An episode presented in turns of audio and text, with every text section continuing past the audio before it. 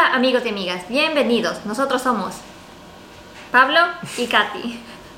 Siempre nos equivocamos en el saludo. Bueno, el día de hoy vamos a hablar sobre las ventajas de vivir en Canadá. Así que bueno, la anterior semana hablamos de las desventajas, así que hoy nos toca las ventajas. Y la primera que tenemos aquí que hemos anotado es el shock cultural. Cultural. Y para quien no sabe, pues básicamente creo que es como que la impresión, las cosas que más te impresionan cuando llegas a un lugar y como que esas diferencias de cuando llegaste a Canadá, pero que en este caso yo creo que son positivas. Claro, para nuestro caso fue positivo. Sí, o sea, básicamente creo que el shock, primero que nada, es ver un país tan multicultural, de lo que estás acostumbrado como que a vivir. Yo creo que se puede generalizar en Latinoamérica como que ver toda la gente igual a ti. La cultura, sobre todo, la cultura Sí, la latinoamericana cultura. es muy, muy parecida. Canadá experimenta con muchísimas culturas, Claro. entonces cada uno es un mundo diferente. O sea, llegas acá y es como que ves a gente de todo el mundo, entonces creo que esa es una ventaja y ver al mismo tiempo y poder trabajar y... Conocer como un pedacito de ese país por esa persona. Sí, y conocer a gente de tantos lugares del mundo, eso es creo que el primer shock. Y también creo que como que ver la organización del país, cómo todo funciona bien. O sea, sí te cambia la perspectiva de, de lo que uno está acostumbrado en Latinoamérica, Ujú. que a veces las instituciones no funcionan. Las reglas, por ejemplo, la- la- las normativas son muy rígidas aquí, pero no por el tema de que cuidado, no hagas esto, sino que todo el mundo sabe que lo que no hay que hacer y simplemente no lo hacen. No necesitan que alguien les esté observando para decir, ah, bueno, entonces sabes que nadie me está viendo, no voy a hacer algo que, que es ilícito. O sea, es como si el sistema funciona en general, incluso en las empresas privadas. O sea, si una empresa dice que te va a enviar un producto, te lo envía. Ujú. todo eso, o sea, todo eso te causa un shock que Dices, creo que "Wow". cuando tú vuelves a Latinoamérica dices como que tenemos que ser así, o sea, ¿por qué no podemos ser así? ¿Por qué? Hay que implementar esas cosas. Una, una cosa que me impactó mucho, o sea, ¿Cuál no fue? me impactó, pero es como que siempre lo he pensado mucho, es, em, por ejemplo, acá tenemos direcciones. Es como que cada lugar, cada casa, cada departamento tiene una dirección específica. Exacto. En mi país, no sé cómo será en otros, es como que para dar la dirección tienes que dar un montón de referencias, De porque referencias. con la numeración y la calle no basta. Aquí es como que la, la dirección es calle A, número 5, por dar un ejemplo. Ujú. Allá en Ecuador es como que calle sin nombre, casa sin número, Pasaje. pasando por la tienda tal, al frente de la puerta de color tal. Portón verde. no puedo creer que ni siquiera hayamos logrado eso en tantos años, o sea, ponerle nombres a las calles. Exacto. ¿Cachas? No sé, entonces Sí, sí, sí. es el shock de cuando ves todo eso. No sé, a ti Sí. qué es lo que más te choqueó. Bueno, regresando al, al- al tema de, de las personas, eh, conocer, eh, yo cuando vine a Canadá eh, estaba estudiando un curso de inglés, Mm, te enriqueces mucho con esas personas. Llegas a ser amigo de esa persona y tú dices, wow, o sea, viene de ese país y también es, eh, te comparte, o sea, todos somos humanos. Eso Sí, a mí fue algo un que- shock porque uno tiene como que el estereotipo de que ah, eh, cierta cultura es así o cierta Sí. cultura es lo otro, pero cuando conoces a esas personas, eh, todos somos humanos. Claro, es como que Todos. yo creo que antes de, de conocer, por ejemplo, a gente de China, India, yo que sé, Japón, eh, Vietnam, Vietnam, tú dices, esa gente debe ser tan diferente y debe tener costumbres tan raras o distintas. Y luego te das cuenta que todos somos similares a pesar de Todos las culturas. todos es como amamos, que todos- todos somos creados igual. exacto. A pesar de tener culturas totalmente distintas, como que tenemos un inconsciente del ser humano que nos hace a todos parecidos. Sí, Entonces es impresionante aprender eso. sí, no, ¿no? sé, es como inexplicable de cierta manera. De cierta manera, así es. Y de ahí, bueno, la segunda ventaja es ese escalón que subes en el nivel de vida. O sea, cuando llegas acá te das cuenta que en general es otro nivel de vida. Sí. En, muchos aspectos. O sea, no sé, para empezar creo que... Mmm, es el sistema. La organización. Y la organización, por ejemplo, el transporte es muy puntual. A mí me, me, me asombró muchísimo porque es muy puntual. Claro. Sale a, cierta hora específica y ya, no es como que... Oh, y las paradas, las paradas son en el, en el lugar que son, no es como que digo, ah, aquí me bajo o por favor déjeme aquí, no. O sea, son donde tienen que ser. Claro, no, empezando por el transporte público es como que cada parada ya está designada a qué hora va a llegar, ya sabes que ahí va a parar y es como que puedes hacer tu horario incluso de acuerdo a eso. Por ejemplo, yo cuando iba a la escuela, me acuerdo que tenía que calcular llegar antes de tal hora para coger un bus. Y es como que ya sabía. Y si no, ese bus pasaba luego de media hora o de una hora. así que... Ya no alcanzas O sea, desde ahí ya es así. Igual, y todo también está súper como que organizado. No necesariamente nuevo, pero todo está en buenas condiciones. En buenas condiciones y respetan, cuidan. Ya creo que por el bastante uso, creo que se puede desgastar, pero no he visto que eh, hayan como que personas que se suben y traten de, digamos, rayar los asientos o mm, cosas así, ¿no? Por lo general las personas sí, sí cuidan bastante el tema de, de, de las cosas públicas, ¿no? Sí. Y bueno, y también, por ejemplo, en las empresas privadas, los servicios creo que acá son mejores en general.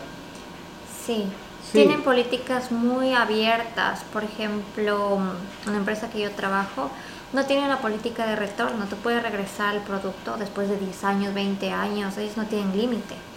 Yo digo, wow, o sea, puede haber gente que puede usar, yo qué sé, y luego regresar después de un año, dos años, y solo manifestar de que no, no, no, le sirvió que que no está satisfecho. Entonces, incluso con la ropa.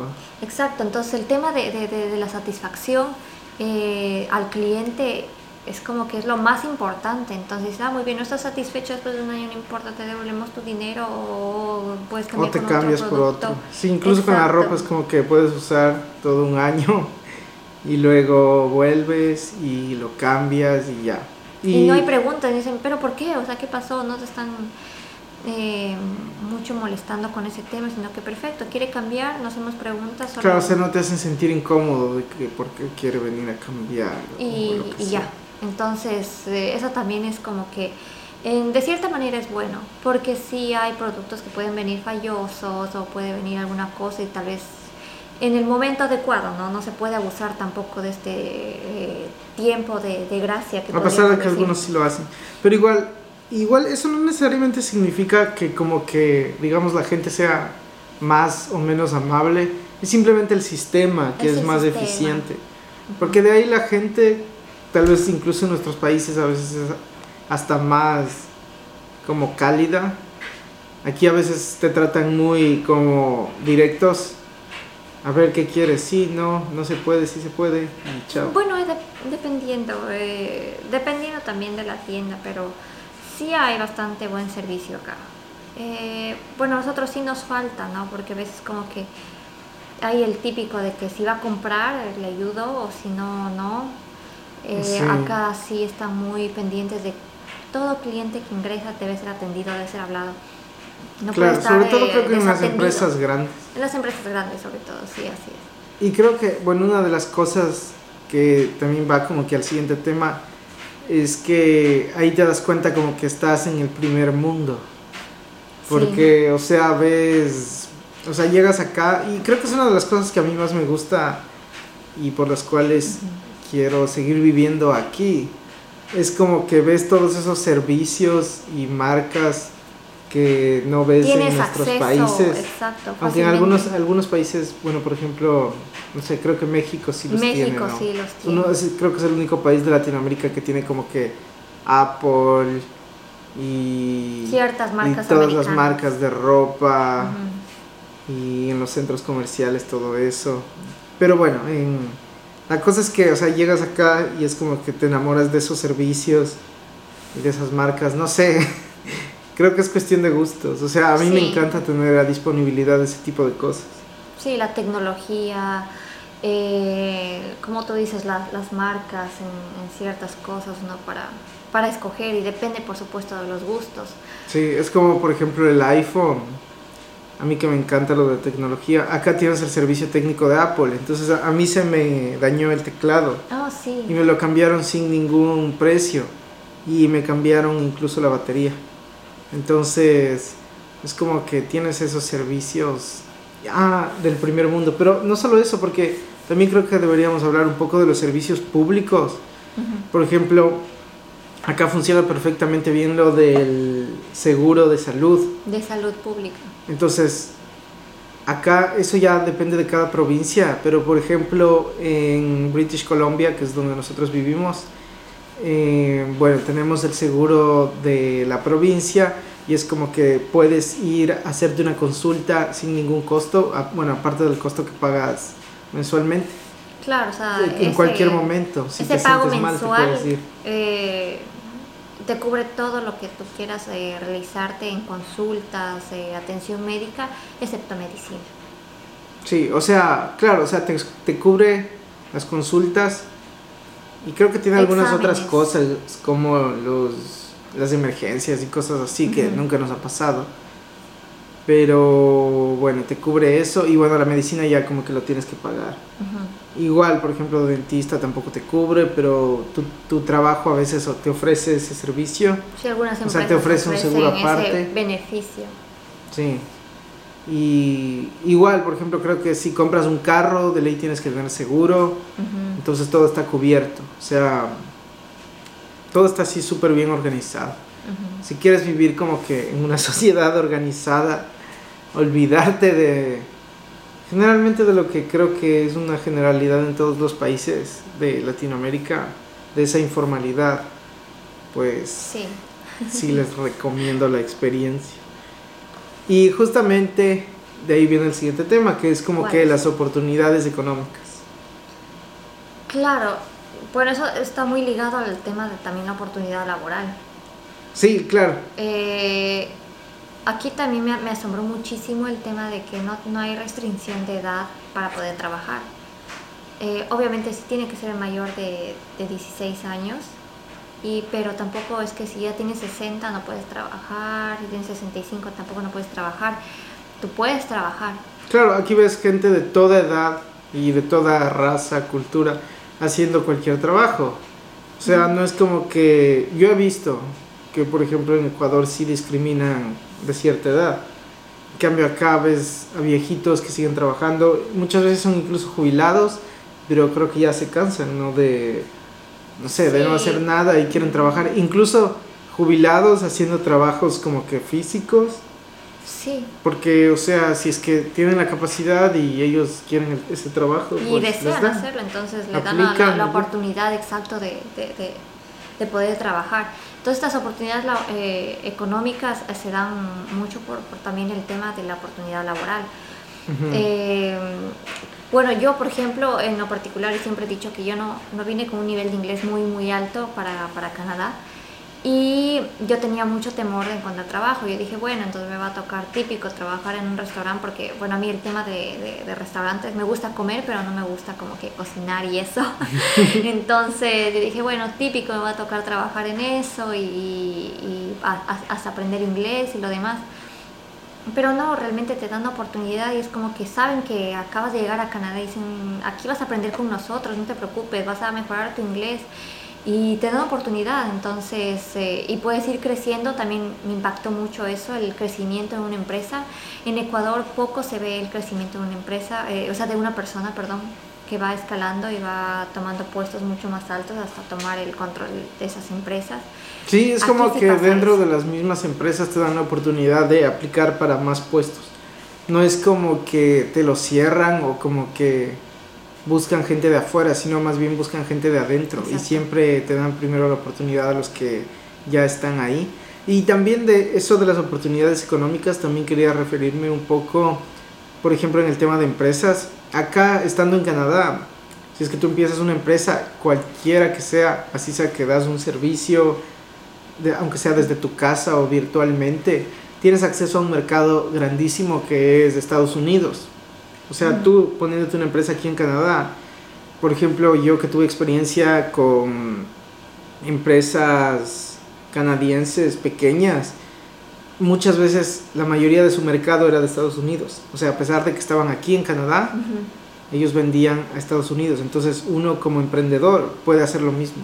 Puede empezar un negocio aquí y enfocarse a distribuir en Estados Unidos. Exacto, Eso es, y ya es una puede, oportunidad increíble. Así es, o sea, y uno puede abrirse eh, en muchos más mercados, ¿no? O sea, ya dicen, yo tengo un mercado ya en, en Norteamérica, entonces te abres a, o sea, te abre la puerta, ¿no? A otros países. Sí. O sea, es como que dicen, wow, o sea, vendes ahí, entonces también queremos acá en nuestro país. Y aparte aquí el tema de mm, como que de los taxes, o sea, los impuestos, todo eso es más fácil, está más Muy sencillo. como que incluso el gobierno confía más en las empresas. Por ejemplo, uno mismo hace sus facturas y cobra el tax y al final declara, o sea, sin que nadie te esté controlando, sino que uno mismo le dice al gobierno cuánto ganó, cuánto debe le deben devolver o debe pagar Ujú. y el gobierno sí, sí, te sí. dice como que sí, o sea, no te hace muchas preguntas y te cree, ¿no? Es-. Eso es como impresionante. Cree Y mucho en eso de la honestidad, ¿no? Empresarial, tener esa cultura. sí, o sea, ellos no esperan que la gente esté estafando, sino más bien esperan lo contrario. Exacto. Entonces como que dices, sí, o sea, digamos, me quedé sin trabajo, en el tema de la pandemia fue así, y tú puedes pedir, si es que te quedas sin trabajo, ayuda del gobierno y ellos te, te lo mandan, o sea, sin, sin mucho problema, porque ellos creen en lo que tú estás diciendo. Claro que ellos también tienen una base de datos increíble, ¿no? O sea, Sí. que, que si uno ya está tratando de hacer algo raro y no, no coincide con ellos, te Claro, pueden verificar. cuenta, o sea, entonces es mucho más fácil que ellos puedan detectarte en su sistema, porque tienen un sistema increíble. O sea, uno ingresa, yo qué sé, a nosotros de entrar al país nos tomaron huellas, todo. O sea, a nosotros cualquier cosa es muy fácil que nos detecten. Claro, es como que todo está interconectado, Todo está o sea, el sistema del banco con el de la migración, con el de los impuestos, todo está conectado. Y bueno, el último tema era de la capacidad adquisitiva. O sea, lo que te alcanza con un sueldo aquí en Canadá. Eso creo que Sí, es una ventaja para cualquiera que va a venir. Ventaja, ganas más, gastas más. Pero no porque deseas gastar más, sino también porque las- la- aquí en la ciudad de Vancouver es un poquito más costoso el tema de vivienda. Pero gracias al, al ingreso que tienes, o sea, logras cubrir ese gasto. Y también si tienes el tema del, del- o la cultura de ahorro, o sea, estás Sí. del otro lado. Es como que creo que en general, o sea, a pesar de que ganas más y sí gastas más, te sobra Más. mucho más en- para ahorrar. Entonces Sí. te puedes comprar fácilmente cosas que, entre comillas, en nuestros países serían caras, pero que aquí son normales precio en relación a lo que ganas. No, no es gran parte del sueldo, por ejemplo, comprarse una televisión, comprarse unos muebles, en relación a lo que uno gana, no es como que se te van seis meses de sueldo, sino que tal vez se te va un mes de sueldo o medio mes de sueldo comprándote todas esas cosas. O sea, y eso es una, eso es, eso es genial, o sea, a pesar de que ya digo, o sea, igual, o sea, la renta cueste más y todo eso, pero te sobra más dinero al final de cuentas. Al, al final, así es. Sí. Entonces, como que esas son una de las pequeñas, eh, un grupo de, de- de ventajas que hemos eh, eh, Recolectado. recolectado. Hay muchísimas más, que, que es como el aprender otro idioma. O sea, hay una infinidad, se abren muchas oportunidades, y, sí. pero creemos que estas son las más importantes. Y para nosotros, ¿no? Que nos ha impactado muchísimo. Sí, entonces si les gustó el video, no se olviden de darle like, suscribirse, comentar. Y estamos en Instagram como KTD8, Yo estoy como Pablo Salazar X2 y también nos pueden encontrar la cuenta que tenemos juntos que es Pablo y Ocati. Así que ya, Nos vemos en una próxima. chao.